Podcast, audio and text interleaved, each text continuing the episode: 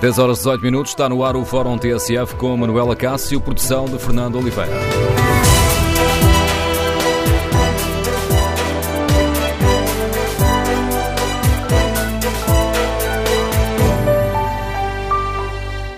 Bom dia. No Fórum TSF de hoje queremos ouvir a sua opinião sobre a forma como o Governo está a lidar com a tragédia dos incêndios. O número de telefone do Fórum é 808-202-173. 808-202-173. Queremos ouvir a sua opinião. Como avalia a comunicação ao país, eh, feita ontem pelo Primeiro-Ministro? Depois de 100 mortes, eram estas as palavras que esperava ouvir por parte de António Costa? Queremos ainda saber com que expectativas aguarda a intervenção do Presidente da República que prometeu falar aos portugueses em breve. O número de telefone do Fórum, já o disse, 808-202-173. Os ouvintes que preferirem participar no debate online podem escrever a opinião que têm sobre este tema no Facebook da TSF ou na página da TSF na internet. Quanto ao inquérito que está em tsf.pt, perguntamos aos nossos ouvintes que avaliação fazem da comunicação ao país de António Costa. 46% fazem uma avaliação positiva, 47% fazem uma avaliação negativa. E que avaliação fazes tu, Anselmo Crespo, subdiretor e editor político da TSF?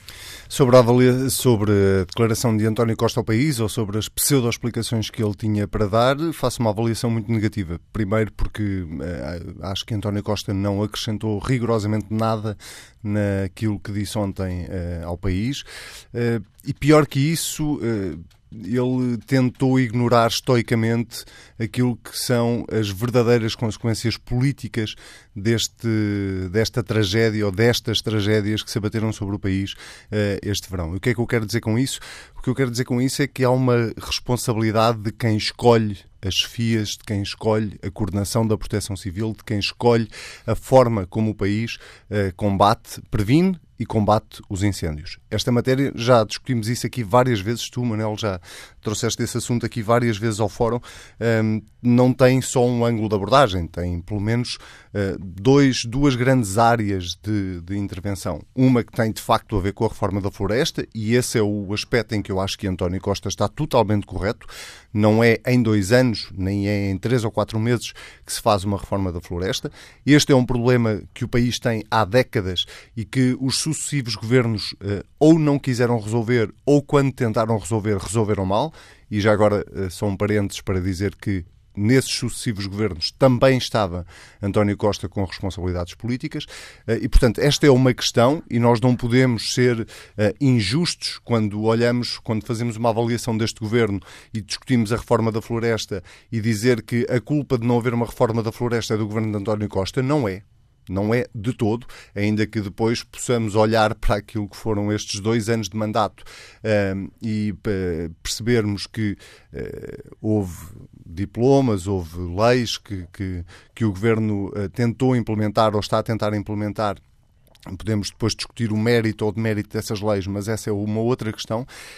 O segundo ângulo de abordagem, que eu acho de facto que é uma responsabilidade política muito clara e muito séria eh, por parte do governo de António Costa tem, em primeira análise, a ver com a escolha da Ministra da Administração Interna.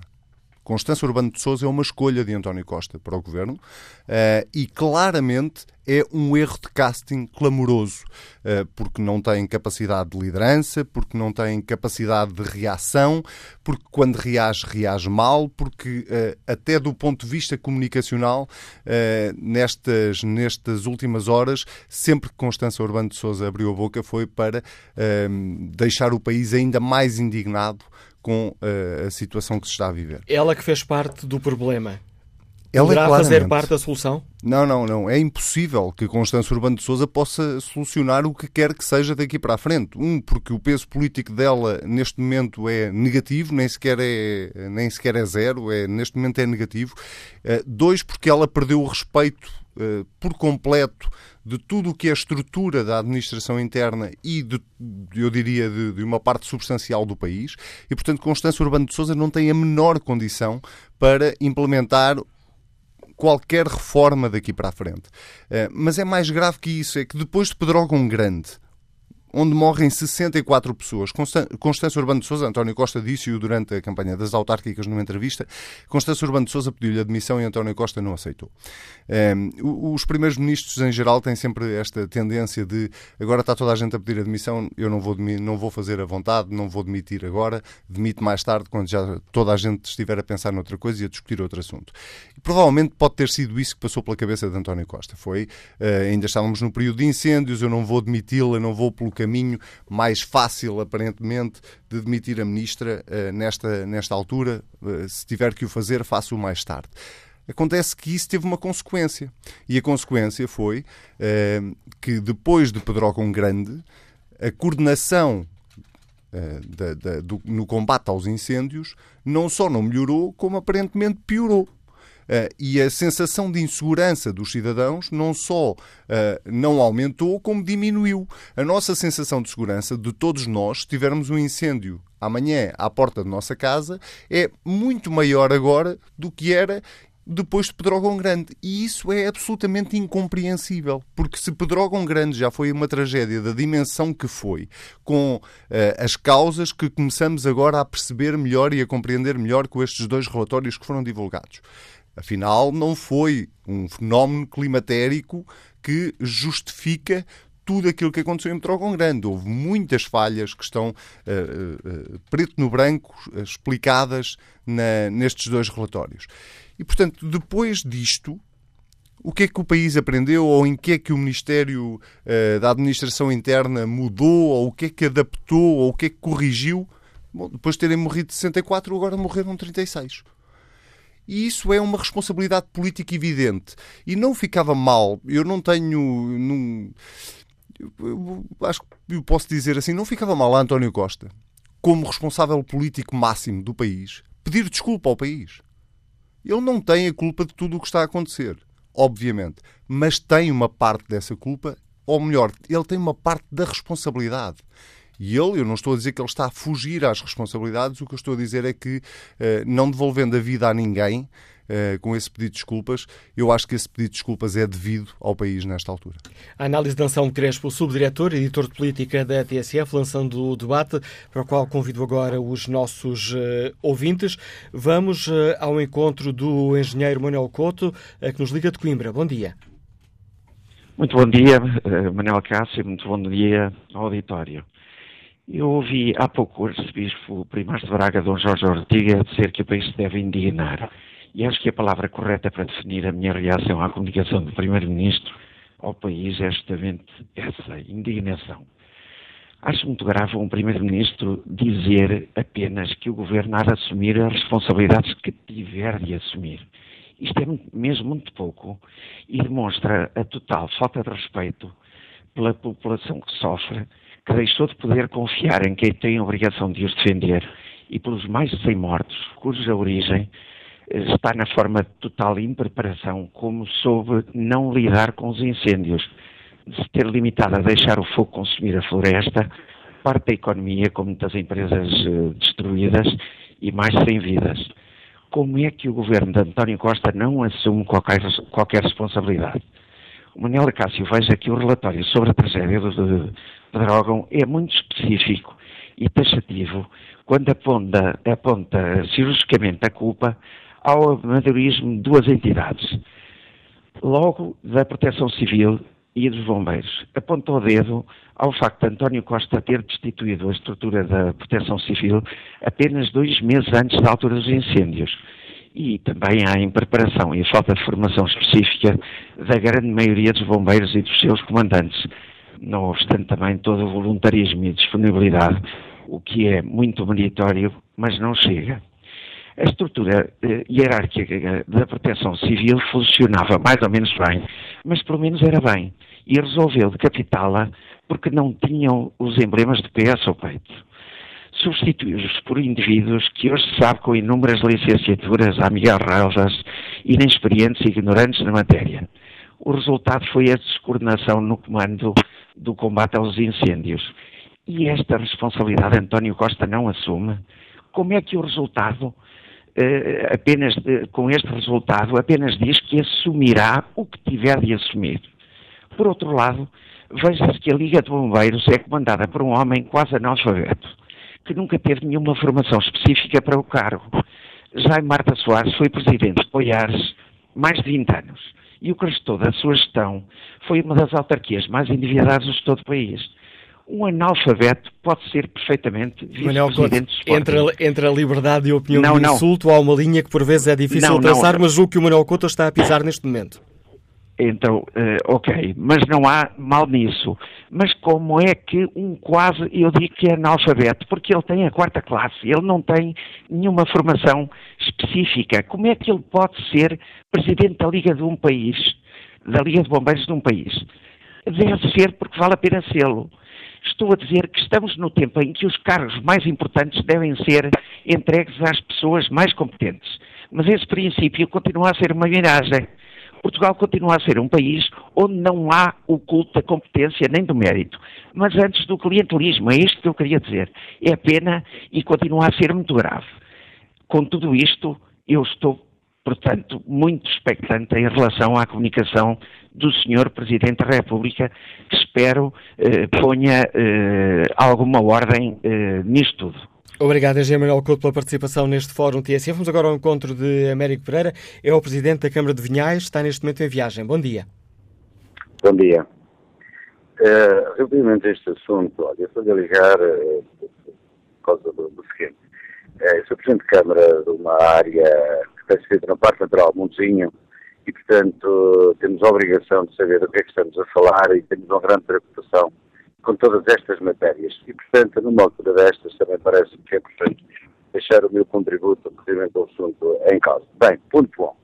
Uh, se não fosse o momento, de facto o momento é triste, eu diria que, é quase motivo para rir tudo aquilo que agora se ouve. Tudo o que se diz aqui depois de uma desgraça tem o valor que tem. Tem muito pouco. E tenho ouvido coisas absolutamente fantásticas. Principalmente esta coisa de dizer a responsabilidade é do governo, o governo tem que demitir a ministra, não sei quantos, como se demitir a ministra deixar, os incêndios deixassem de existir. O que eu queria dizer é o seguinte, vamos lá ver se a gente entende relativamente aos incêndios florestais. Em primeiro lugar, o que são as florestas?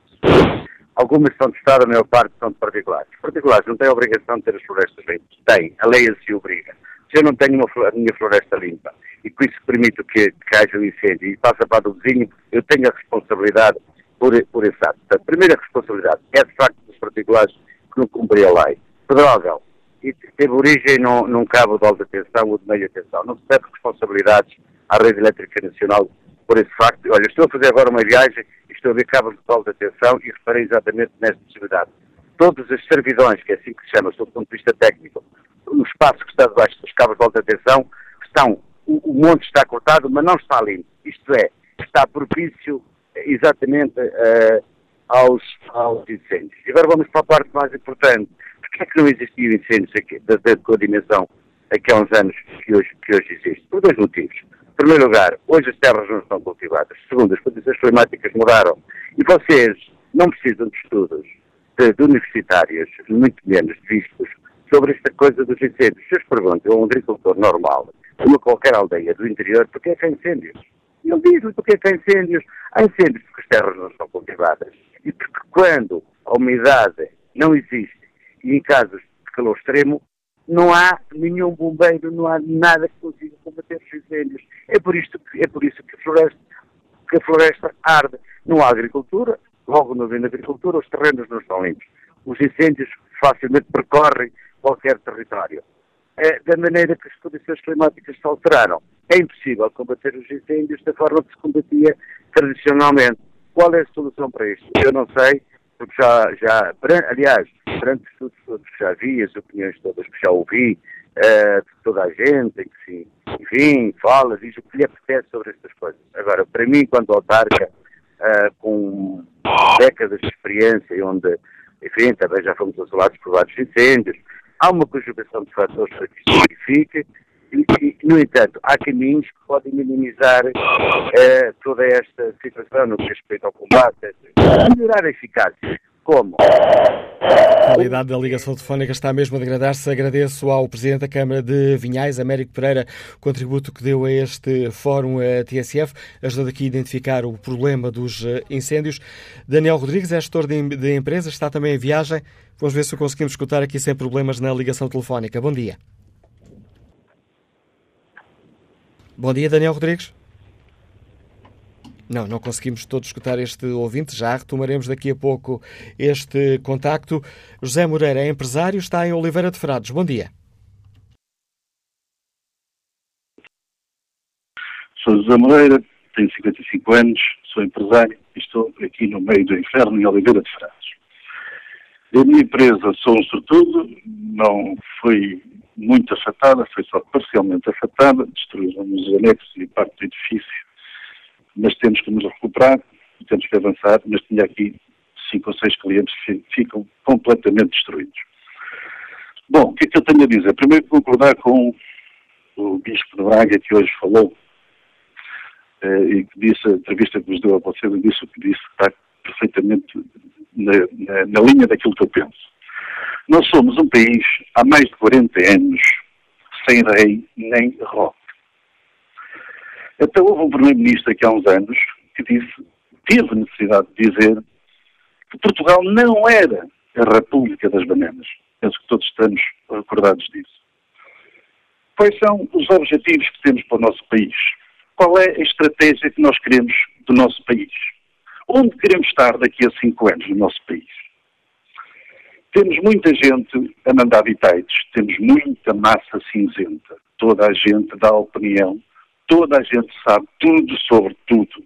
Nós vemos os fóruns das televisões e dos, dos, das rádios, temos peritos, especialistas, que sabem tudo, mais alguma coisa. Não temos a ninguém que faça. Não temos massa muscular. Massa vermelha não há. É preciso agir, é preciso fazer. Quando há um problema, fazemos leis. Temos as melhores leis da Europa, por, porventura do mundo.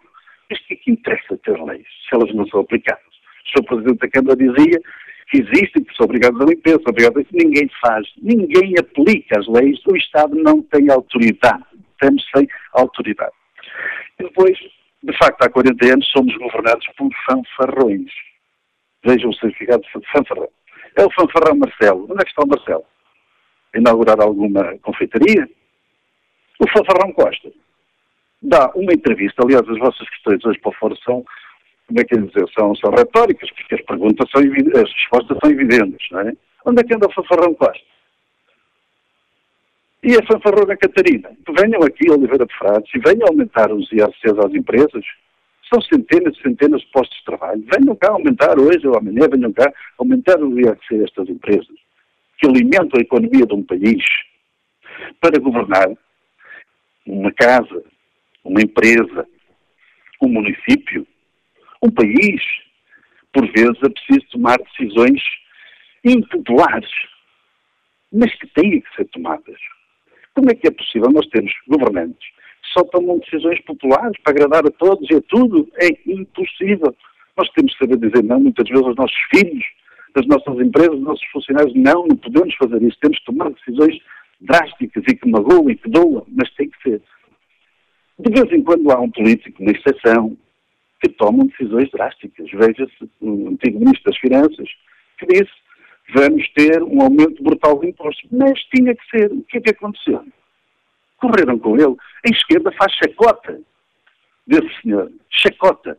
E vem o senhor António Costa agora, não é? outro fanfarrão. Não, isto vai ser tudo uma maravilha. Tudo isto vai ser muito bom. Daqui para a frente é só a bombar. Isto vai ser tudo bom e do melhor. Aumentos para isto dinheiro para aquilo, é tudo bom neste país? A pergunta e a análise que nos deixa José Moreira, empresário que está em Oliveira de Frades. Seguimos até a Penacova para escutar Mário Santos, que já está aposentado. Bom dia. Bom dia. Obrigado a si. Perdão, a TSF. É, é assim. É, a freguesia com a de Penacova praticamente ardeu toda.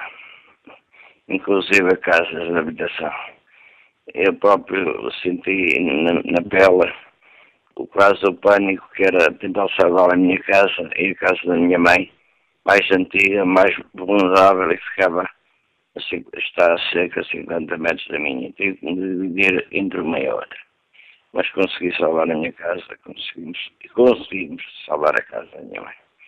E também oh, as descargas de água das canadeiras, no momento exato, acho que ajudaram muito a que este desfecho, este desfecho fosse assim. Agora quero dizer uma coisa.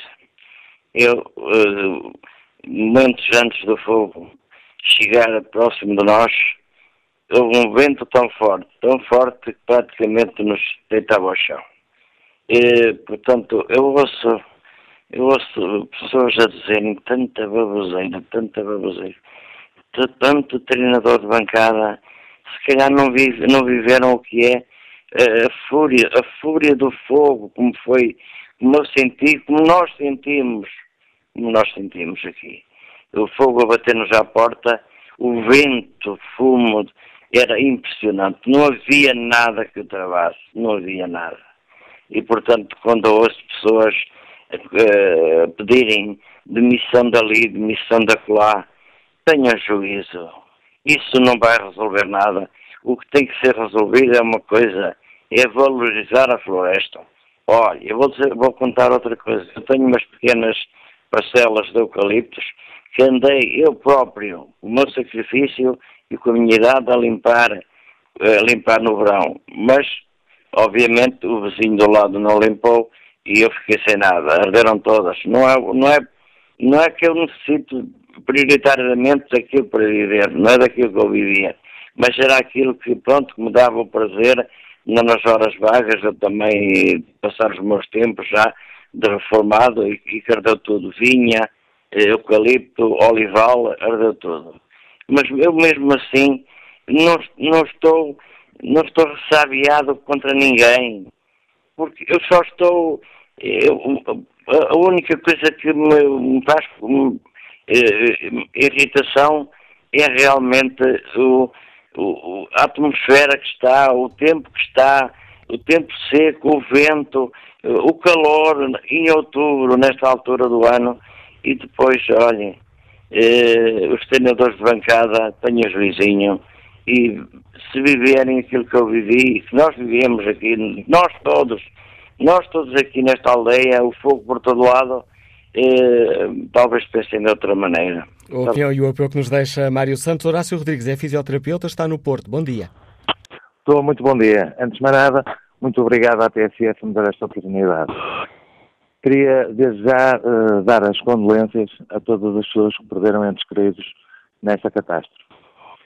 E agora, passando a coisas mais práticas, e debaixo do ponto de vista, uh, ponto de vista legislativo, eu penso que uma vez por todas tem que ser legislado com penas duras e pesadíssimas às pessoas que, aos incendiários. Neste país, quando há incêndios, dizem-se que foram uh, presas X pessoas, mas passado um mês ou dois, ninguém sabe o que é que aconteceu. Se foram condenadas, se não foram condenadas. Portanto, o fogo, o pôr fogo, é um ato de terrorismo como outro ato terrorista qualquer. É preciso ver que morreram 100 pessoas em Pedrógão e agora há dois dias. No conjunto dos, deste, deste, desta calamidade. Portanto, há atentados terroristas que matam muito menos, muito menos pessoas do, do que aconteceu com, com estes incêndios. Em relação às responsabilidades nesse setor, este governo, efetivamente, em março, alterou toda a estrutura de comando da Proteção Civil. A senhora Ministra disse que estava tudo preparado. A preparação resultou em 100 mortos. O Sr. Primeiro-Ministro, no discurso de ontem, realmente dá deixa-nos revoltados quando alguém, quando um Primeiro-Ministro vem dizer as pessoas têm que se habituar. Têm que se habituar. Onde é que estavam os bombeiros? Onde é que estava a proteção civil das pessoas que, mor para as pessoas que morreram para as suas famílias? Essas pessoas pagam impostos, Sr. Primeiro-Ministro. Pagam impostos para serem protegidos. Pagam impostos para minorarem catástrofes destas. O Governo não impede que hajam incêndios, mas pode minorar. Não o fez. O Sr. Primeiro-Ministro certamente foi conivente com a mudança de toda a estrutura da proteção civil. O Sr. Primeiro-Ministro foi conivente ao deixar a Ministra depois do que aconteceu em Pedrógão. O Sr. Primeiro-Ministro, quando veio falar do relatório, não falou do relatório todas, todo, só de algumas coisas. E sabem, para mim, muito pior que um mau governo é uma má oposição. Isto em qualquer parte do mundo civilizado estava em causa o governo, estava em causa o primeiro-ministro. Caíram governos por coisas muito menos graves que estas. Esta é que é a verdade das coisas. Nós não podemos admitir que um primeiro-ministro que recebe os nossos impostos, que gera os nossos impostos, que venha dizer que as pessoas têm que se habituar, que as populações têm que ser mais resilientes. Isto é perfeitamente inadmissível. Quanto à posição dos outros partidos, nomeadamente dos partidos de esquerda, se isto tivesse acontecido com o governo de direita, ai Jesus, que eram assassinos, eram isto, eram aquilo. Quanto ao, ao, aos principais eh, partidos de oposição, realmente muito pior do que ter um mau governo é ter uma má oposição. Fica clara a opinião de Horácio Rodrigues, que agradece também o contributo para este debate. Vamos agora à análise política do uh, Pedro André Silva. Bom dia, Pedro, bem-vindo a este Fórum TSF. Peço-te uma primeira análise às palavras do Primeiro-Ministro. Estavas à espera de uma hum, comunicação daquele estilo? Olá, Manuel Cássio. Não, não estava. Hum, não gostei da comunicação. Eh, a pergunta que o Fórum lança hoje é se eram as palavras que esperava ouvir depois de 100 mortos. Eu diria que não. Eh, perante uma tragédia desta dimensão, o que eu espero eh, dos responsáveis políticos é empatia, compaixão e reconhecimento da dimensão da tragédia. E reconhecimento da dimensão da tragédia porque nós estamos perante uma falha colossal e dramática do Estado naquilo que é a sua função primordial, eh, ao contrário do que foi dito logo no domingo à noite eh, pelo secretário de Estado, quando disse uma frase que tem sido muito repetida, que é que não podemos ficar à espera dos bombeiros para nos resolver os problemas. E o que eu não aceito é uma espécie de reconhecimento do fracasso do Estado e uma devolução eh, a um momento histórico de pré-Leviatã, ou seja, em que o Estado não existe como soberano absoluto capaz de nos defender de tudo e esta sensação de abandono, hum, que eu acho que é muito complexa e muito exigente, porque de facto estamos perante novos riscos com natureza muito diferente, quase radicalmente diferente dos riscos do passado, mas não pode partir do pressuposto que o Estado não é capaz. Eh, e a palavra é mesmo importante na política. É, mesmo quando não está ao alcance dos poderes públicos responder a todos os riscos e gerir todos os riscos, é preciso que continue a existir um empenho concreto para que isso uh, aconteça. E isso traz-me ao tema da responsabilidade política, que é um tema que tem sido muito referido desde, desde Pedrógão. Eu, é evidente que uh, não é preciso a existência de um nexo causal entre uma determinada tragédia e a ação política para que haja responsabilidade política. E eu não sei não sou capaz de dizer se sim ou não, eh, não sei se isso é assim, se há esse nexo, mas o que eu sei é que houve alterações na estrutura da proteção civil eh, e houve declarações de que tudo estava preparado para enfrentar a época de ensino e isso não aconteceu. Para a partir desse momento há responsabilidade política. Eh, e do ponto, desse ponto de vista, a Ministra da Administração Interna, na sequência de Pedrógão, tinha responsabilidades políticas que faziam com que não devesse continuar eh, no governo. A criação da Comissão Técnica Independente suspendeu eh, o prazo para a sua saída do governo, eh, porque só depois de concluído o relatório e os trabalhos da Comissão é que fazia sentido, então, a Ministra sair do governo. Ora, os resultados foram conhecidos na quinta-feira, portanto, na sequência da publicitação dos resultados, a Sra. Ministra devia ter saído do governo. Até porque há um lado da liderança que foi, aliás, muito visível este fim de semana. Eu não sou capaz de me colocar na posição de alguém que tem de liderar eh, o país numa situação de tragédia como aquela que aconteceu este fim de semana. Um, mas, um, embora isso, eu acho que nestes momentos é preciso mesmo liderança. Uh, e alguém que aparece como estando derrotado incapaz de liderar, isso já acontecia uh, depois do verão, uh, não pode estar à frente de uma estrutura como a administração interna num contexto destes. E é, é, evidente, quer dizer, que aquilo que se tem passado este verão e em verões anteriores tem razões profundas, razões estruturais, que não têm respostas rápidas. Quer dizer, não, não alimenta a ilusão de que se calhar era preciso fazer é um conjunto de coisas que tinham impedido esta tragédia deste fim de semana, depois daquilo que aconteceu em Pedrógão há quatro meses. Eh, portanto, as coisas são profundas eh, e o tempo das respostas estruturais é um tempo que demora e que nunca é rápido.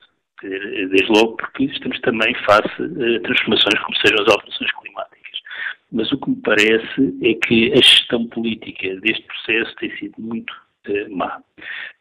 a segunda parte da intervenção do Primeiro-Ministro já me agradou mais, porquê? Porque de certa forma remete para aquilo que é o tempo das soluções e que não é certamente nas próximas semanas eh, e que durará necessariamente eh, algum tempo, ou seja, se as soluções forem rápidas vão ser más soluções. E eu que li a semana passada com atenção o relatório, eh, o sumário executivo naturalmente, pareceu-me um texto ao mesmo tempo muito revelador, muito interessante, mas revelador não apenas de dimensões que têm a ver com o tema dos combates aos fogos florestais e aos incêndios. Porque o que está escrito naquele relatório aplica-se, diria, a todas as áreas das políticas públicas em Portugal com uma diferença. É que na maior parte das áreas das políticas públicas, ao contrário desta, não movem pessoas.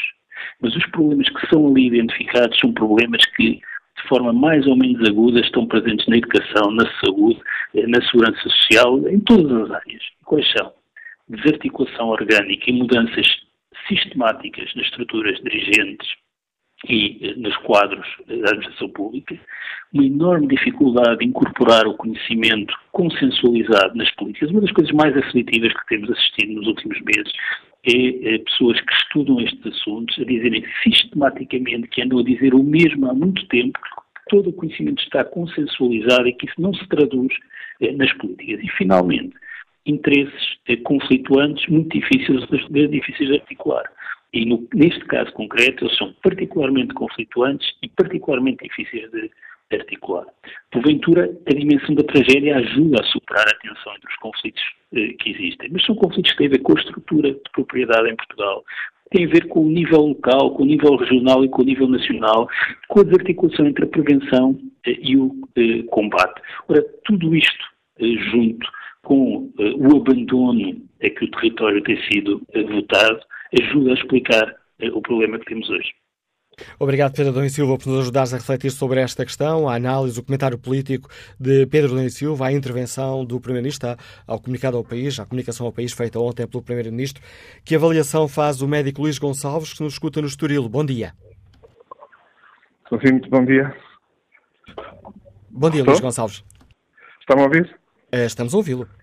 Sim, uh, muito bom dia. Olha, em primeiro lugar, acho que em relação a este tema, a primeira coisa que acho fazer é, de facto, aumentar a, a perda de tantas vidas. Mas, por outro lado, eu acho que a perda das vidas tem levado a, a uma reação muito visceral por parte das pessoas e nem sempre situações em que ocorrem mortes uh, poderiam ser evitadas. Uh, eu penso que estas duas situações de que falamos, quer Pedrógão, quer agora, são situações de facto com características excepcionais, um, em que o combate, como já pessoas que estiveram no terreno, populares que estiveram no terreno disseram, é praticamente impossível por muitos meios que sejam alocados para esta, para esta defesa.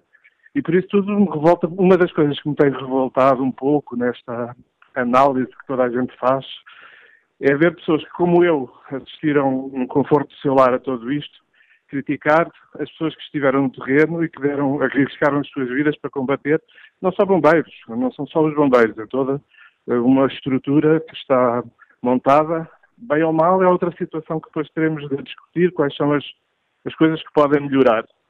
Mas esta discussão feita a partir do sofá da nossa casa é muito confortável e revolta-me um pouco. É óbvio que é necessário uma reestruturação de fundo, porque não é uma situação recente, é uma situação que dura em Portugal há vários anos e também quando ouço dizer que desde Pedrógão até agora não se fez nada, não sei. Eu de facto não sei se fez ou não. Admito que não se tenha feito. Mas aquilo que é preciso fazer não teria dado resultado nestes três meses que mediaram entre Pedrógão e agora. O que é que eu espero dos meus governantes e dos meus políticos? É alguma. é não reagirem a quente, Acho que, por exemplo, o, o Presidente da República estar à espera para ter uma reação com base em dados mais profundos. É uma medida, é uma atitude sensata. Um, se acho, esperaria se calhar um pouco mais de empatia por parte do Primeiro-Ministro ontem, mas não me choca, uh, não, não houve nada daquilo que, que ele disse que me, chocou, que me chocasse, e acima de tudo acho que de facto temos de dar atenção aos relatórios dos peritos, sobre isso que eles foram pedidos, e o mais importante daquela mensagem, para mim, foi, e espero que aconteça, vamos pôr em prática aquilo que os peritos dizem que é importante fazer e dar tempo para resolver esta situação a longo prazo. Agradeço também o seu contributo para este Fórum TSF. Luís Gonçalves, estamos quase a terminar a primeira parte do Fórum. Vou aqui espreitar o debate online. Lino Gouveia escreve o comando, no que respeita a incêndios florestais, deve ser entregue a quem conhece o terreno e os seus homens, os comandantes dos corpos de bombeiros. Afinal, ontem provou-se que proteção civil somos todos nós. Maria da Conceição Balsam diz que estamos todos fartos de ouvir descartar culpas ou imputá-las a fatores que são meramente secundários. Falta aos nossos governantes, atuais e anteriores, a vontade e a coragem de desmontar aquilo que está por trás de tanto fogo posto. Basta de verborreia, é tempo de passar aos atos, doa a quem doer, escreve Maria da Conceição Balsam. Quanto ao inquérito que está na página da TSF na internet, 54% dos ouvintes que já responderam fazem uma avaliação negativa da comunicação ao país de António Costa. Retomamos o fórum depois das 11. 11 da manhã, 10 minutos na TSF Fórum, segunda parte, edição de Manuela Cássio, com produção de Fernanda Oliveira.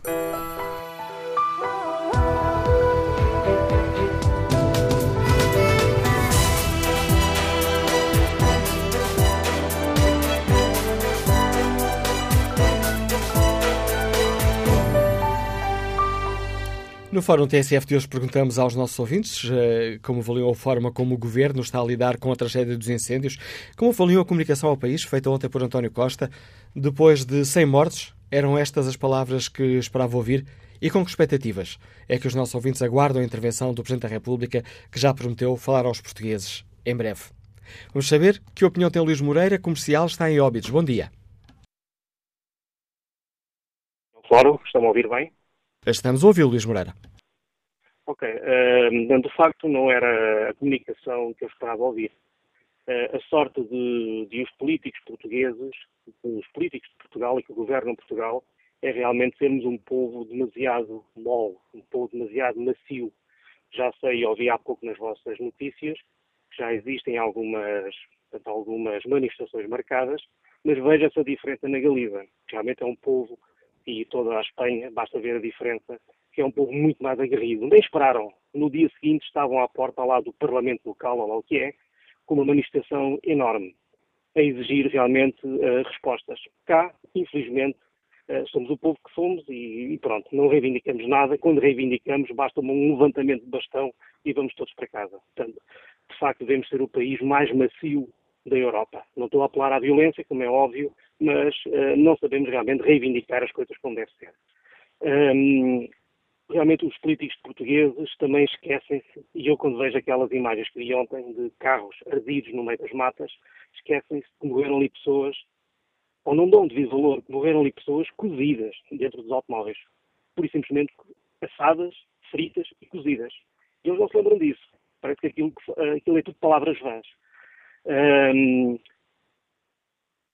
aquele senhor eh, secretário de Estado, cabelo branco, eu não me lembro do nome, uh, mas é um senhor que fala normalmente também na, para a comunicação social, uh, a falar na resiliência ou a falar que os portugueses não podem estar à espera dos bombeiros, ou foi qualquer coisa neste sentido que ele disse. Foi, o, foi, o Estado Estado, foi o Estado de Estado uh, Jorge Gomes, disse que os, os portugueses não podem exatamente. estar à espera dos bombeiros exatamente. ou dos aviões. Pois, exatamente. Eu acho que ele não vê as imagens parece que ele viu algum proprietário sentado a assistir a sua casa arder. A pessoa é com bacias, é com mangueiras, é com tudo que tem à mão, lavaredas enormes a tentarem apagar aquilo com, com, com restos de, como é que se chama, pronto, a bater com, com, com folhagens no chão. Quer dizer, ele quando diz aquilo, eu acho que ele não, nem se apercebe daquilo que está a dizer. Ele considera que não teve ao pé sequer de uma fogueira grande, quanto mais um incêndio de um fogo com 9 ou 10 ou 15 metros de altura, que uma árvore facilmente atinge. Ele nunca esteve. E então diz aquele tipo de. Acho eu que é um disparate aquilo que ele diz e devia, os políticos realmente deviam de pensar naquilo que dizem. Entretanto, uh, o nosso Primeiro-Ministro, um, não sei como é que por vezes os jornalistas uh, não lhe, uh, entre aspas, apertam realmente com a conversa ou com as perguntas, que parece que ele não esteve até envolvido quando era um, ministro da Administração Interna, quando esteve envolvido também na escolha uh, do Ciresco, que falha em toda a linha, mas parece que ninguém lhes faz uma pergunta direta porque é que as coisas falham como falham, e o que é certo é que ele também esteve envolvido nisso. E o que é certo é que no início também ouvi um, a ministra uh, Constância a dizer que estávamos preparados para os fogos. Agora não vejo ninguém, não vejo ninguém perguntar diretamente que preparação foi essa. Por isso, acho que realmente o, o discurso do Primeiro-Ministro é redutor, eu sei, é óbvio, e acho que qualquer português sabe que não é fácil, uh, de um momento para o outro, modificar as coisas, mas quando temos já pouco mais de 100 mortos em apenas 4 meses, apenas por incêndios, não é o apenas, mas com incêndios, não entendo de facto como é que ainda não há demissões ou, ou, ou, pelo menos também os portugueses não tomam ações mais duras contra qualquer governo. Não está, isto tem que ser de facto apartidário, tem que ser totalmente apartidário, mas é pena somos realmente um, um povo demasiado mau, tenho dito. A opinião de Luís Moreira, que permite traçar aqui uma boa ponte para a conversa com o próximo convidado do Fórum TSF de hoje, que é o uh, diretor adjunto do Diário Notícias, uh, Paulo Tavares. Bom dia, Paulo. Hoje assinas no DN, no editorial, onde na prática falas também desta falta de mobilização dos portugueses uhum. que vivem num estado de medo. Sim, eh, a questão aqui é o medo e é, é, algo muito básico. Nós não pensamos, Manuel, tu não pensas, eu não penso, quando vivemos o nosso dia a dia, de que há uma estrutura, se quiseres, invisível do Estado. Nós uh, saímos de casa tranquilamente, passeamos, gabamos frequentemente que Portugal é um país muito seguro. Ora, aí há, há uma função do Estado. Uh, quando atravessamos o país de automóvel, não esperamos que cheguemos a uma ponte e que a ponte não esteja lá. Há um papel do Estado na garantia de que nós temos, por exemplo, alguma confiança de que se tudo falhar, temos um Serviço Nacional de Saúde em quem nos podemos apoiar, temos eh, uma segurança social que nos dá os mínimos, eh, garantias mínimas de subsistência, temos também, eh, mesmo que tenhamos filhos, tudo corra mal, temos um serviço de educação, um sistema de educação que nos garante pelo menos até ao 12 ano algum, algum nível de educação e se eles estudarem bem até podem ir mais à frente. Tudo isto é uma rede, se quiseres, em que nós não pensamos, e ainda bem que não pensamos nela. Uh, tivemos a sorte de nascer num país eh, já estabilizado, numa Europa já uh, também uh, tranquila depois de, de, anos de, muito complicados de guerra, e tendemos a não pensar nisto. E a questão é que quem vive neste momento, e já não é só interior, não é só o interior também ardeu eh, boa parte do espaço rural, do litoral eh, neste, neste fim de semana. Eh, quem vive em zonas mais rurais, quem vive fora das, das grandes cidades, neste momento tem medo.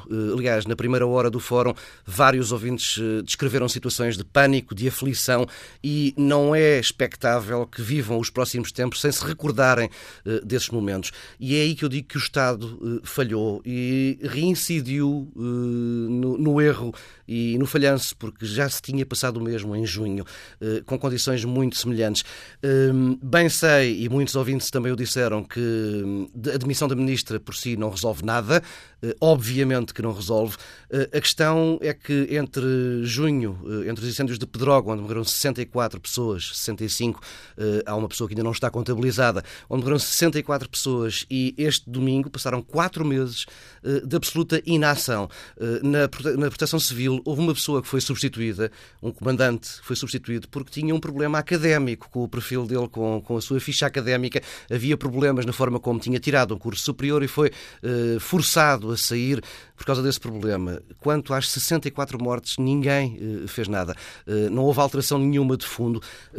o problema burocrático que esteve na origem das 64 mortes em Pedrógão, ou seja, uma reação, uma chegada tarde ao problema dos incêndios, porque não vivíamos na altura ainda, eh, por decreto, a fase Charlie, eh, que só começaria mais tarde. Houve falta de meios na altura, houve uma descoordenação completa, eh, verificou-se agora o mesmo. Quando o Governo se agarra ao relatório da Comissão Técnica Independente, o relatório da Comissão Técnica Independente resta uma ideia do PSD. Foi como que uma boia de salvação política que o Governo se agarrou, foi uma espécie de botão de pausa na batalha política que não, necessita, não, não, não, não devia necessariamente obrigar a uma pausa na ação política do governo, neste caso na ação política da Ministra da Administração Interna, que deveria ter mudado uh, procedimentos na, na, na, proteção civil e não o fez. Como diz hoje no editorial com, com alguma ironia, a grande mudança estrutural Foi começar a chover. Sim, sendo que a chuva é conjuntural, daí, daí a piada dessa frase. É, não é boa altura para fazer piadas, mas de facto, uh, se algo nos salvou foi a, foi a chuva que foi caindo ontem no interior. Neste momento está um céu perfeitamente azul em, em Lisboa. Espero que a chuva se mantenha noutros sítios. Uh, a questão é que não, não houve alterações nos procedimentos. Chegámos a esta altura com um, um, outono absolutamente quente. Estamos os dois, a Cássio, aqui no estúdio de manga curta, de polos, que significa que andamos aí tranquilamente na rua e as noites estão quentes os dias estão quentes. Hum, não há, havia previsão de novo, tal como houve em junho, de complicações meteorológicas para este domingo, não foram tidas em conta. Uh, temos, uh, como conta hoje o público, muito menos aviões e helicópteros ao serviço do Estado para este tipo de trabalhos do que tínhamos uh, na tal fase Charlie. A fase Charlie acabou e os postos de vigia, por exemplo, ficaram completamente despidos. Porquê manter este sistema? Porquê agora entregar algo que o Governo já anunciou, que vai fazer uma reforma completa do, do, do, da proteção civil, porque entregar isso nas mãos de alguém que provou que em quatro meses não fez nada. E terá força política e anímica para o passo que, se, que, que o Primeiro-Ministro promete que será dado em frente? Não, não tem. Não tem, não tem. Eu, eu gostava de pôr de lado aqui a parte mais folclórica das declarações eh, sob tensão na noite de, de, de, de domingo, ou de sábado para domingo, eh, quer da Ministra, quer do Primeiro-Ministro, quer do Secretário de Estado. Eh, é a parte folclórica da coisa. Agora, que a Ministra não tem condições, está à vista desde, desde junho até agora. Tivemos quatro meses de teste à capacidade e à iniciativa política da Ministra e o resultado que temos é que morreram mais 30 48 pessoas. É pouco. A análise de Paulo Tavares, diretor adjunto do Diário Notícia, agradeço o contributo para este Fórum TSF. Sem mais demoras, vamos ao encontro do professor Carlos Soares, que está em Alcochete. Bom dia. Ah, muito bom dia. Uh, Manuela Cássio, muito obrigado. Eu agradeço à TSF a oportunidade que nos está a dar para participar no Fórum uh, e também dar os parabéns ao programa. Uh, eu queria que fique, que fique bem claro que eu uh, sou por este governo, por estas esquerdas unidas. Aquilo é que chamam a geringonça. Uma geringonça que está a funcionar e que está a pôr a economia a funcionar. Mas quando uh, eu ouvi o discurso, eu senti-me, senti que ficou muito aquém daquilo que eu uh, achava que deveria ser. Eu estava à espera de um discurso mais audaz. Um discurso do género, e desculpem-me o anacronismo, disputar os mortos, tratar os feridos e recomeçar e começar a reconstrução. Foi pouco audaz, a meu ver.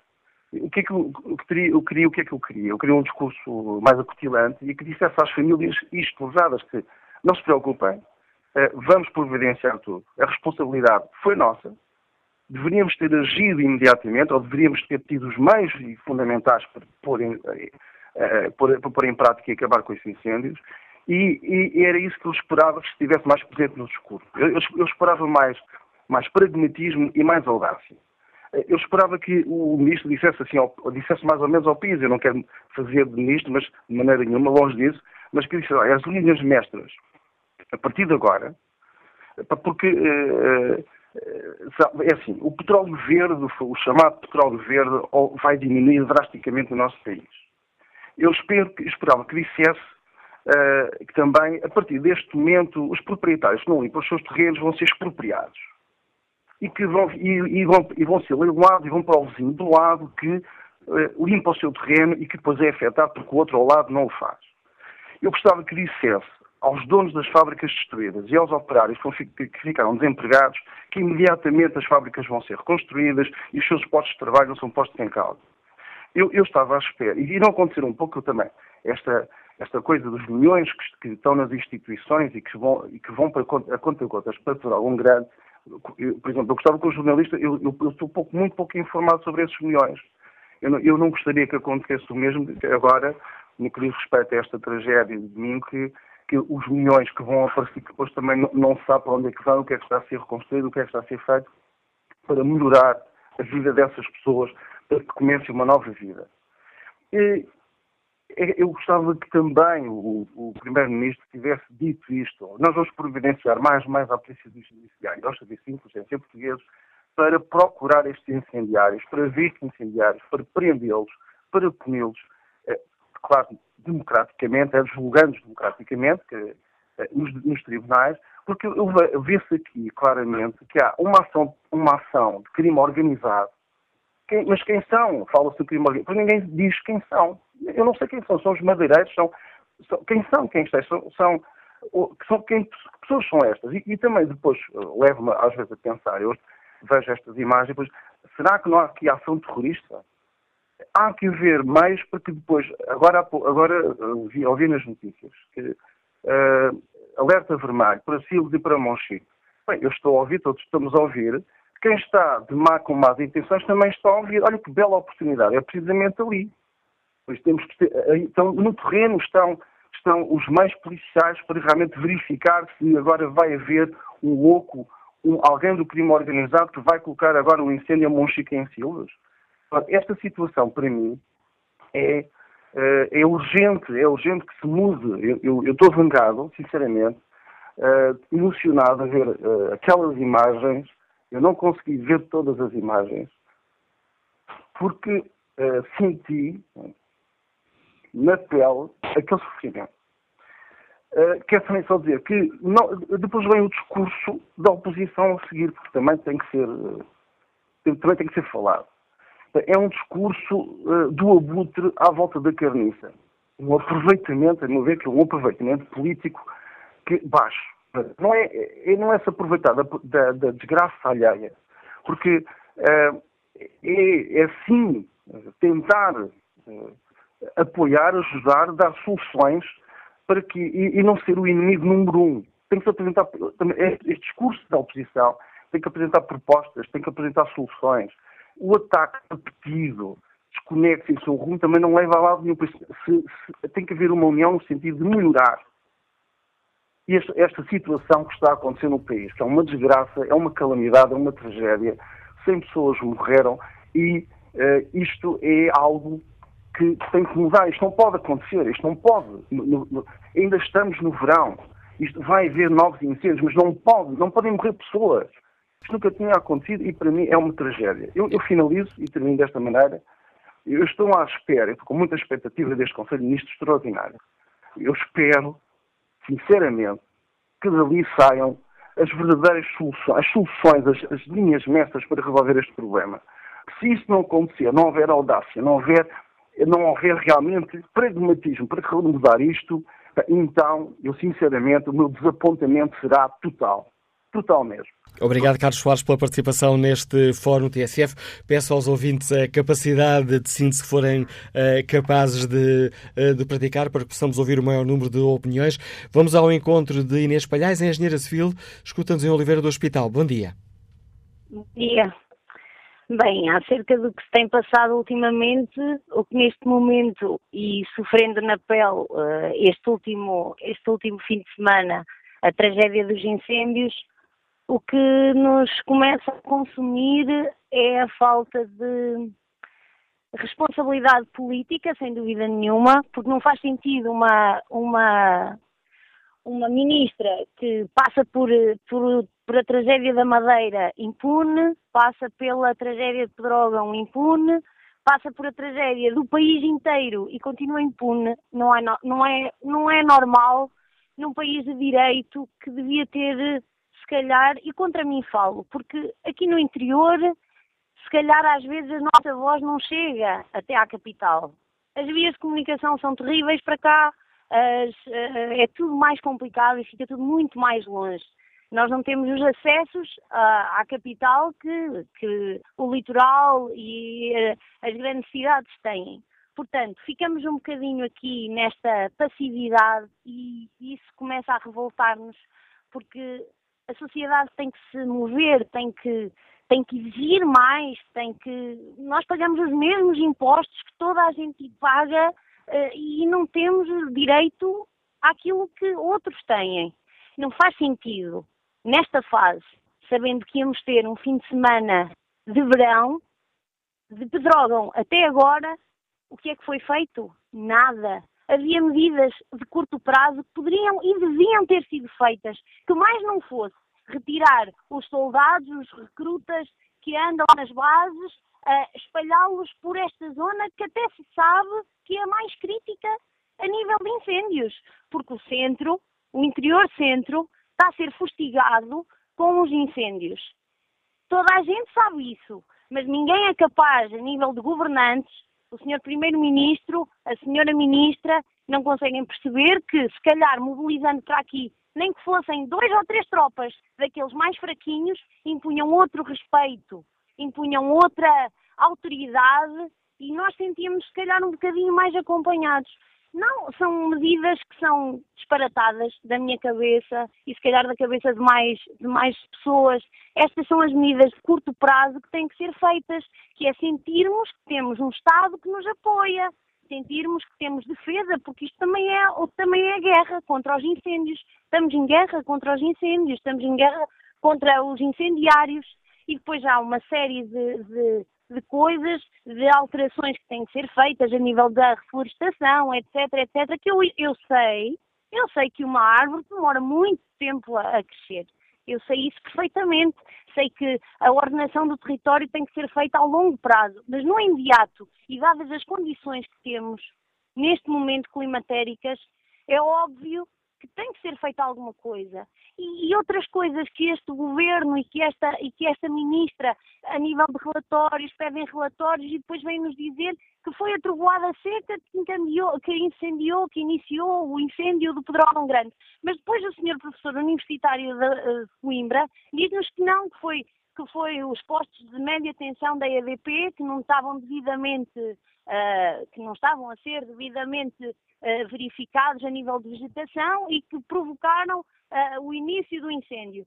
Caramba, é brincar com os portugueses, não pode ser, estamos fartos. Eu estou a ver neste, neste momento vidas de pessoas completamente destroçadas, não são só as pessoas que morrem, porque essas nem, claro, nós nem, nem conseguimos expressar o sentimento que nos vai uh, na alma na perda de vida das pessoas. Mas é todo, todos os bens de uma vida, é o futuro das nossas gerações. O que é que os meus filhos daqui a 30 anos vão ter de Portugal, caramba? O que é que vamos fazer para eles viverem e respirarem? temos, temos que nos mobilizar. É preciso ir, se calhar, de Oliveira do Hospital até, até, até Lisboa fazer, fazer manifestação. Mas isso tem algum efeito? É que eu vejo muita manifestação, mas também depois não vejo resultado nenhum. E, enfim, uh, sentimos-nos impotentes no meio de tanta desgraça, no meio de tanta calamidade que assola o nosso país e é isso praticamente que eu quero dizer. Esta ministra já se devia ter demitido, devia ter vindo alguém com outro pulso, com outra liderança, porque de facto vê-la na televisão é já um desgaste enorme, eh, uma falta de confiança neste governo. Não é neste governo, é na política em geral, que a gente sabe, isto são questões apartidárias, eu não, não é, mas é, é, são as pessoas que estão à frente que não nos dão confiança ela não me dá confiança nenhuma, nem a mim e, pelo que estou a ouvir, a muitos portugueses. E o Sr. Primeiro-Ministro devia ter isso em atenção, na minha opinião. E é isto. E obrigado por partilhar connosco com, uh, com o Fórum e os, todos os nossos ouvintes a sua opinião. A engenheira Inês Palhais, testemunho desta engenheira civil que nos liga de Oliveira do Hospital. Seguimos até Peniche, nesta viagem para a opinião dos ouvintes, seguimos até Peniche para escutar o médico Alberto Luiz. Bom dia. Olá, bom dia, Manuela Cássio, bom dia a todos e vamos tentar aqui ser, ser uh, curto. Uh, eu me indigno com, com a questão dos incêndios a Portugal quando, uh, já há mais de 20 anos, com a questão do, do fogo posto, que, que realmente é algo para mim que sempre foi inadmissível que, que isso ocorra e que, que não aconteça absolutamente nada. Isso aí o que, que é? O lavar as mãos dos políticos que não têm coragem, nenhum, nenhum partido político vem, olha, agora vamos, vamos a, aumentar aqui o, as punições para, para, para esses criminosos, porque os danos causados por esses elementos são, são, são piores que, como já foi comentado aqui, que o pior terrorista que, que, que mata ali 20, 30 pessoas, mas isso aqui, é, há, 20 anos já, já, morreram mais de 2, 3 mil portugueses nessa situação e, e nada aconteceu. Já ouviram falar de algum de, desses foguistas que foram colocados por, por 10 anos na cadeia? Eu não ouvi. Quer dizer, uma passividade é, é, enorme. Outra, outro aspecto que foi comentado foi do, do do povo português ser, ser macio, de nós sermos macios, sermos brandos costumes, quer dizer, são chavões que se usa para definir o nosso povo. Mas não é nada disso, isso é passividade extrema, isto é e é uma certa irresponsabilidade, quer dizer, nos alienamos, ficamos com, com a não inscrição do, do, do livro do, uh, do Gil, do, do, José Gil, quer dizer, não nos integramos nas situações, agora as pessoas que sofreram os dramas todos, claro, estão todos lá arrasados, estão tão, tão deteriorados e vão sofrer por o resto da vida. Mas as outras pessoas que tenho conversado agora nas últimas semanas sobre isso, é parece que, que, que, que, olham ao lado, que, que comentam aqui, fa fazem comentários evasivos, ah, isso é assim, isso é a natureza, isso é o, é o negócio dos aviões, é isso, é aquilo, quer dizer, não existe. O problema, então, e os políticos? Os políticos fomos nós que colocamos, não é? Toda essa turma aí que está aí coordenando, e todos somos, somos nós, somos, é povo português, não, não, é, não é alienígena, não é um, um alemão lá, é, que fala muito mal dos alemães, não é um alemão, são portugueses, né? Quer dizer, é, é, é o problema da mentalidade do país, não é, não é uma questão, é, e essa mentalidade tem que, tem que para nós solucionarmos isso, tem que haver agora mudanças de, de, de mentalidade, isso não ocorre evidentemente do, do dia da noite para o dia, mas é necessário agora. Se tivermos sangue nas veias, parece que as pessoas têm, têm, têm sangue de peixe nas veias, sangue nas veias é necessário agir. Como o presidente colocou uma boa coisa positiva nesse sentido, eu espero que ele continue, é, é, é tempo de agir. Enquanto que o Costa, né, aquela coisa, vai enrolando a bola, é, é, assim é, como se estivesse tudo bem e que daqui a dois, três anos, com a reforma da floresta, o problema vai, vai ser resolvido. Não, o problema tem que ser resolvido já e começarem atitudes radicais já não é amanhã daqui. Tem, pessoas que falaram, não, atitudes agora são são mal feitas? Não, de, de maneira nenhuma. Como um, um, ouvinte agora, o terceiro ouvinte anterior falou de várias medidas, e como essas medidas que ele falou, existem mil medidas que, que, poderiam ser tomadas já agora, mas não são. É a mesma coisa lá com, o Pedro Gão, eu te, aí ia até telefonar para a rádio para falar 100 medidas radicais. Mas eh, eh, é aquela história, eu entrei na mentalidade do português e pensei, olha, não adianta nada, né? Eu vou dizer aqui, vão, vão, vão rir da minha cara. Então, esse aspecto é uma questão de, de, de, de nós, pessoalmente, todos, e agora essas demonstrações em Lisboa, muito bem, vamos lá, eu acho que assim é que tem que ser, vamos utilizar as redes sociais, mas o, o meu temor é que isso dure aí uma semana, começa a chuva, começa o friozinho e acaba tudo. Né? Esse é o grande problema, o problema de mentalidade. Nós temos que mudar, o povo português tem que mudar necessariamente, senão esse país vai, vai, vai a longo prazo uh, pagar eternamente por isso. Né? Isso não fica assim nesses fogos, a consequência disso é eterna. Obrigado, Alberto Luís, pela participação neste debate que fazemos no Fórum TSF e para o qual convido agora o diretor do Jornal Público. Bom dia, David Diniz. Hoje, no editorial que assinas no jornal, Perguntas-se será que este governo se acha inimputável? Quer explicar aos nossos ouvintes porque é que faz esta, esta pergunta tão dura?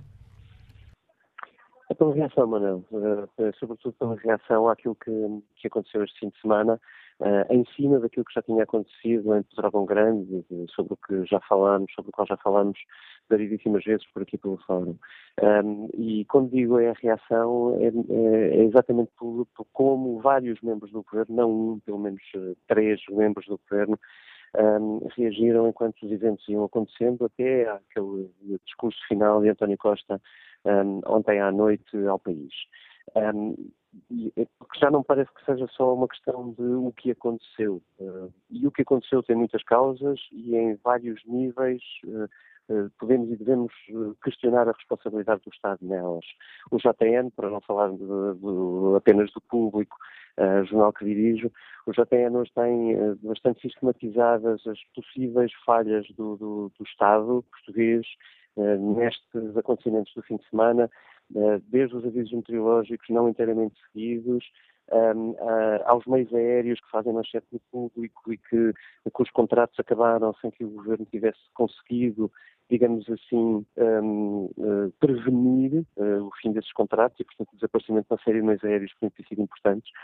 os bombeiros que foram menos do que aquilo que deviam ter sido face ao tempo que estava, as Forças Armadas que não foram chamadas, os postos de vigia fechados, o CIDES voltou a colapsar tudo isto quatro meses depois de Pedrógão. Mas eu insisto, não é já só o que aconteceu, é a maneira como o governo reagiu. Eh, porque já não é só teimosia, é, é autismo aquilo que nós uh, ouvimos durante o dia de ontem. E percebo que é muito difícil ao governo responder em cima de acontecimentos tão trágicos e tão quentes como aqueles que nós estamos a viver, infelizmente.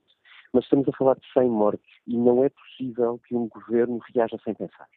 Não, não podemos permitir que um governo reaja sem pensar daquela maneira. Não, não podemos chegar ao fim de 24 horas de perceber que em quatro meses houve 100 mortos em Portugal derivado em incêndios, coisa que nunca antes tinha acontecido, um, e sentirmos que o Primeiro-Ministro não olha para trás, só olha para a frente e dizer que quer consenso. E eu não consigo entender uh, onde é que ele vê que não haja consensos. Quer dizer, é evidente que haverá consensos, é evidente que um, aquela Comissão Técnica Independente que foi pedida pelo Parlamento um, fez o seu trabalho com muito rigor e disse que literalmente é preciso uma revolução no comando, é preciso uma revolução no combate ao fogo, Uh, e ninguém o contestou. Portanto, nem sequer entendo esta fuga para a frente, porque ela não tem qualquer justificação.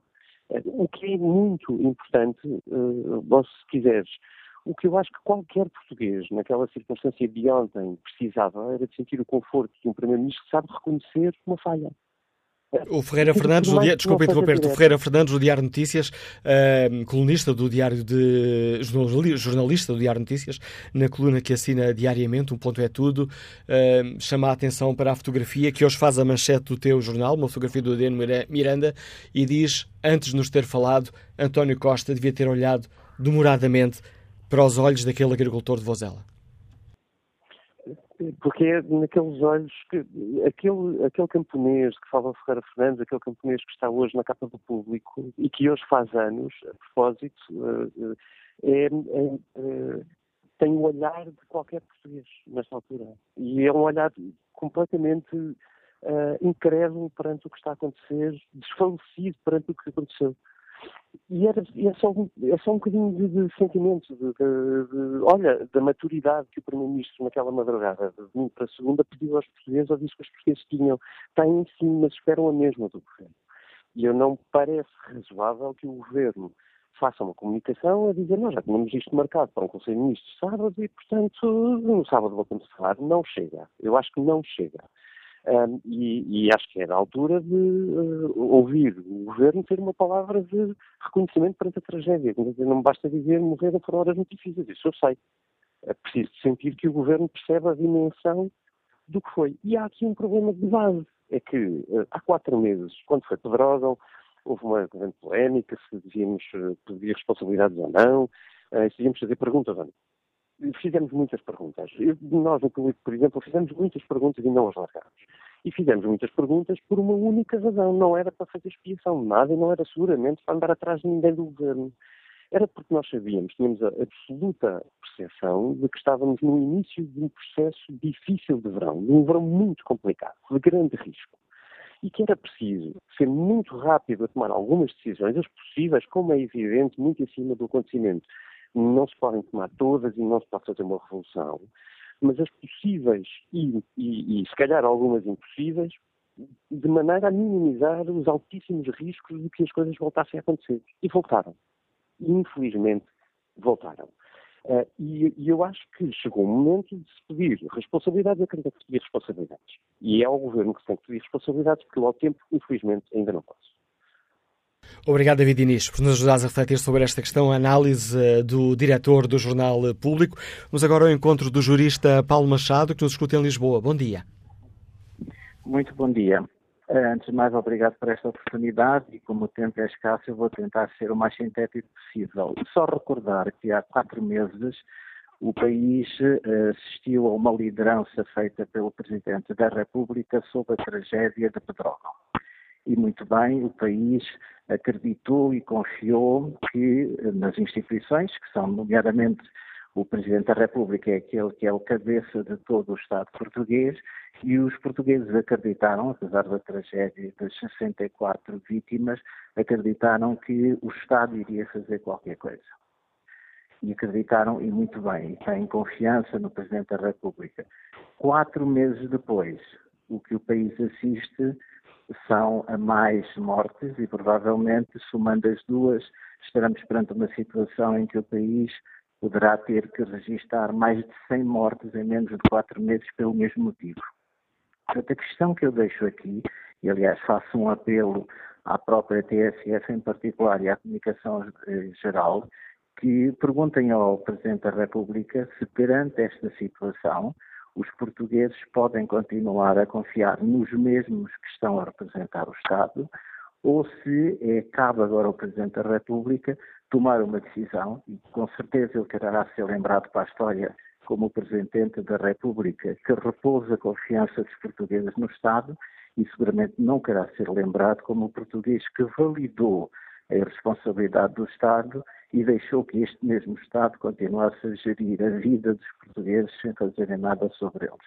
Portanto, eu pedia aqui à TSF, mais uma vez, que perguntassem ao Presidente da República, perante esta situação, se vai ou não manter o governo em funções, uma vez que, historicamente, por outros motivos, provavelmente muito menos importantes, os Presidentes da República tiveram a coragem de fazer cair governos e dar oportunidade a outros portugueses, e o Presidente da República é o próprio a dizer que os portugueses são bons aqui e lá fora, seguramente haverá portugueses muito bons que conseguem fazer melhor e, acima de tudo, proteger a família, as nossas famílias que merecem ser protegidas. Portanto, deixem este desafio. Espero que consigam fazer esta pergunta ao Presidente da República. Fica este desafio que nos deixa o jurista Paulo Machado. Vamos ao encontro do gestor Pedro Guerreiro, que nos escuta no Porto. Bom dia. Bom dia. Bom dia, Pedro Guerreiro. Bom dia, obrigado. Um, olha, eu queria uh, lembrar uh, que fazer uh, aqui uma quase perseguição à Sra. Ministra é injusto. E é injusto porque quem tem que responder por toda a descoordenação é o governo inteiro, não pode ser só um bote expiatório. Eu queria lembrar que o Sr. Primeiro-Ministro, quando foi de Pedrógão, quis eh, insinuar, aliás disse diretamente, que o orçamento do Estado tinha aumentado para o combate aos incêndios e quando vamos a verificar, o orçamento do Estado diminuiu. Eu queria lembrar que eh, o Primeiro-Ministro atacou o governo anterior e indicou que a responsabilidade destes incêndios que ocorreram nestes dias foram, foi da, da legislação aprovada pelo governo anterior. Eu queria lembrar que para além da Sra. Ministra falar das queimadas, também o Sr. Secretário de Estado da Administração Interna eh, apelou a que as populações não esperassem por meios eh, aéreos e terrestres de apoio, eh, responsabilizando de alguma forma também as populações por não se envolverem no, no combate. Eh, ora, quando todo um governo, eh, nomeadamente o Primeiro-Ministro, assumem esta posição de desresponsabilização, nós não devemos pedir a cabeça apenas de uma ministra. Devemos pedir que todo o governo responda por aquilo que tem acontecido. E para responder diretamente uh, à questão que colocam, o que é que se espera de um Presidente da República numa circunstância destas, eu devo lembrar que, por muito menos do que isto, o uh, ex-presidente Jorge Sampaio demitiu um governo liderado pelo Dr. Santana Lopes, uh, invocando nomeadamente que, apesar da legitimidade do ponto de vista de direitos, um, o Dr. Santana Lopes não se tinha submetido à votação popular. Ora, eu lembro que Aqui a chamada com o ouvinte Pedro Guerreiro, gestor, que nos liga do Porto. Vamos ver se conseguimos escutar até ao fim, sem interrupções. António Ferreira, engenheiro do ambiente, que nos liga de Coimbra. Bom dia. Engenheiro do ambiente, nos liga de Muito bom dia. Bom dia. Bom dia. Bom dia, bom dia. Estamos bom a escutá-lo. É, olha, em primeiro lugar, e, e falando da pergunta que, que, deu lugar ao fórum, eu acho que a comunicação do nosso Primeiro-Ministro foi muito, muito má. Eu, eu sou de uma, área, de uma das áreas afetadas, que é Penacova. Tive muitos amigos e conhecidos que perderam a casa de primeira habitação, perderam tudo o que criaram durante a vida. E aquele esgar de riso do Primeiro-Ministro quando antes da intervenção, como não sei se por nervosismo ou não, mas eu senti-me senti-me órfão de, de senti-me órfão, senti-me órfão da nacionalidade, deixei de me sentir português quando vi um primeiro-ministro com aquele sorriso dele, eu, eu fiquei, sem palavras. Agora, falando propriamente do, do, dos fatores que levaram a isto, a verdade é esta, eu desde muito novo que comecei a, a lidar com incêndios, e a verdade é esta, antes da legislação que este Primeiro-Ministro, como Ministro da Administração Interna, tinha aprovado, quem tinha o comando operacional no combate aos incêndios eram os comandantes locais dos bombeiros. e a verdade é que na altura funcionava porque eles conheciam o, o teatro de operações. Hoje em dia criaram-se taxas e taxinhos e mais taxas uh, para comandantes distritais, vice-comandantes distritais, comandantes nacionais, que só deviam uh, uh, entrar em, em, só deviam entrar em cena quando estamos, a, quando estamos a falar de situações que escalavam e, e, e, deviam só entrar na coordenação de meios, não no, no comando local da operação. E a verdade é que o, o, resultado hoje é que temos N forças no terreno e, e, ninguém manda e quem manda não conhece. E isso é um dos grandes problemas e acho que fazia muito bem, eu sei que não é defeito, eu fazia muito bem assumir também que uh, a reforma que na altura foi bem pensada, mas foi bem pensada, mas devia ter tido uh, devia ter tido a integração de, de, oficiais de carreira, que fizessem carreira, que fossem conhecendo o, o terreno, não taxos políticos. É vergonhoso, é vergonhoso a ministra ter nomeado uh, novos comandantes dois meses antes do início da época de incêndios e, e não ter tido não ter tido uh, a assunção de, de, pedir desculpa e de dizer que tinha errado. E depois são, são, são nomeações a gente olha para o currículo deles, foram fazer efetivamente uma licenciatura, mas parece que foi uma licenciatura de, ou uma pós-graduação daquelas, olha, vai fazer isto que eu tenho ali aquele tacho para ti. A verdade é esta, é isso que nós sentimos aqui. Nós sentimos-nos abandonados.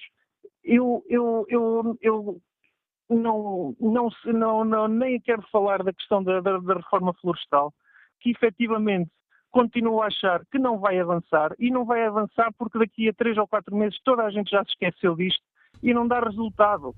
Aqui o, a verdade é esta: nós somos, somos poucos no interior, não contamos, não contamos, só contamos para, para fornecer celuloses que faturam 1 ou 2% do, do, do PIB nacional, mas que até têm as sedes em Lisboa ou, em, ou e na Mitrena, em Setúbal, e que deixam os impostos nessas zonas, nós, no fundo, sentimos completamente abandonados. E depois há outra questão operacional quando se, como é que é possível, sabendo que, uh, e eu não tenho conhecimento, não tenho conhecimento de qual é o índice, mas uh, sei que falam de especialistas da, da Comissão Independente, uh, se para Pedrógão era 60 e para o Distrito de Coimbra estava em 100 no domingo, como é que é possível não ter havido reforço de efetivos? A pergunta que nos é deixa... Que é, e como é que é possível Uh, e como é que é possível, tendo uh, com ventos de 85 km hora, a proteção civil não emitido, veio falar para a comunicação social, para, para, se, para se mostrarem, para, para tentarem pôr paninhos quentes, quando na realidade, como se vê nos outros países, como, na, e como inclusivamente na Austrália ou na Califórnia, uh, deviam ter vindo dizer às pessoas para ficarem em casa, para não dormirem na zona afetada, para não, para não acontecer o pânico que aconteceu no IP3, Obrigado, António Ferreira, pela sua participação. Peço desculpa por eh, estar a cortar o raciocínio já nesta um, fase final da sua intervenção. Tenho apenas 4 minutos de programa e já roubando aqui 2 minutos à publicidade para ver se ainda conseguimos escutar os dois ouvintes que tenho, que tenho em linha. Começo por chamar José Carlos Santos, motorista que está em Vila Nova de Famalicão. Bom dia. Bom dia. E eu queria dizer que hoje, hoje e a partir de domingo, sou um português muito revoltado revoltado porque eu pensei sempre que, desde Pedrógão, que nunca mais aconteceria nenhuma morte, nenhuma pessoa queimada em Portugal. E daí para cá, quem é que aprendeu a lição? Quantas pessoas aprenderam essa lição? Viram o que aconteceu, tiveram três ou quatro meses e não fizeram nada por essa gente, por essas casas, por essas fábricas, à volta, não preveniram nada à volta dessas casas é que a chama, a 50 metros das casas, a chama para. Pode o lume passar para a frente, mas para e não queima as casas, não queima as fábricas. O que é que essa gente fez? O que é que os políticos fizeram ou mandaram fazer, ou quem tinha responsabilidades mandou fazer? Zero. O senhor Primeiro-Ministro sou um homem indignado porque veio para a televisão dizer o quê? Tudo igual. Dizer sempre o mesmo, repetir o mesmo. O que é que ele veio fazer? Estava tão calado que vem fazer, o que é que mandam fazer? E era esse o dever, e é para isso que nós, portugueses, queremos os políticos lá, é para isso, é para decidir. Custa, mas tem que ser. É, o povo não gosta, mas tem que ser. Foram todos para a campanha eleitoral, toda a gente esqueceu que podia morrer alguém como morrer essas pessoas. É pena, é não ter ficado lá meia dúzia ou 20 políticos lá no meio. Esses é que não faz falta nenhum ao país e aquela gente que lá, que lá ficou esses faziam muita falta ao país. Por isso, a minha pergunta é: o que é que essa gente fez e aprendeu nestes três meses até hoje. A pergunta e a indignação que fica clara nesta intervenção de José Carlos Santos, motorista, que nos liga de Vila Nova de Famalicão. Espreito aqui muito rapidamente o debate online. Márcio Fernandes escreve eh, que o discurso de, do, do Primeiro-Ministro ontem foi um discurso de valorização pessoal e com finalidade eleitoral, sem respeito por quem faleceu. Efetivamente, o Governo não tem responsabilidades nos fogos, mas tem muita na coordenação do combate e proteção das populações. O reordenamento da floresta não se faz de um dia para o outro, mas a floresta não ficou desordenada este ano. Curiosamente, as mortes civis, em grande escala, apenas começaram este ano. De quem é a culpa? Pergunta Márcio Fernandes, que responde: não é do povo, certamente. Susana Manuel escreve que, partindo do princípio que somos todos humanos, vou considerar que todos erramos. Ministros, governo vão errar. No entanto, concordo que agora não é o melhor momento para demissões, mas sim para tentar, na medida do possível, combater os incêndios. Quando tudo estiver mais calmo, aí sim fazem-se as demissões necessárias. E acrescenta Susana Manuel, as declarações de António Costa e da Ministra não foram os melhores e no momento errado. Concordo em parte com o que disseram, mas muito mau timing. Quanto ao inquérito que está em tsf.pt, 51% dos ouvintes que responderam fazem uma avaliação negativa da comunicação ao país de António Costa.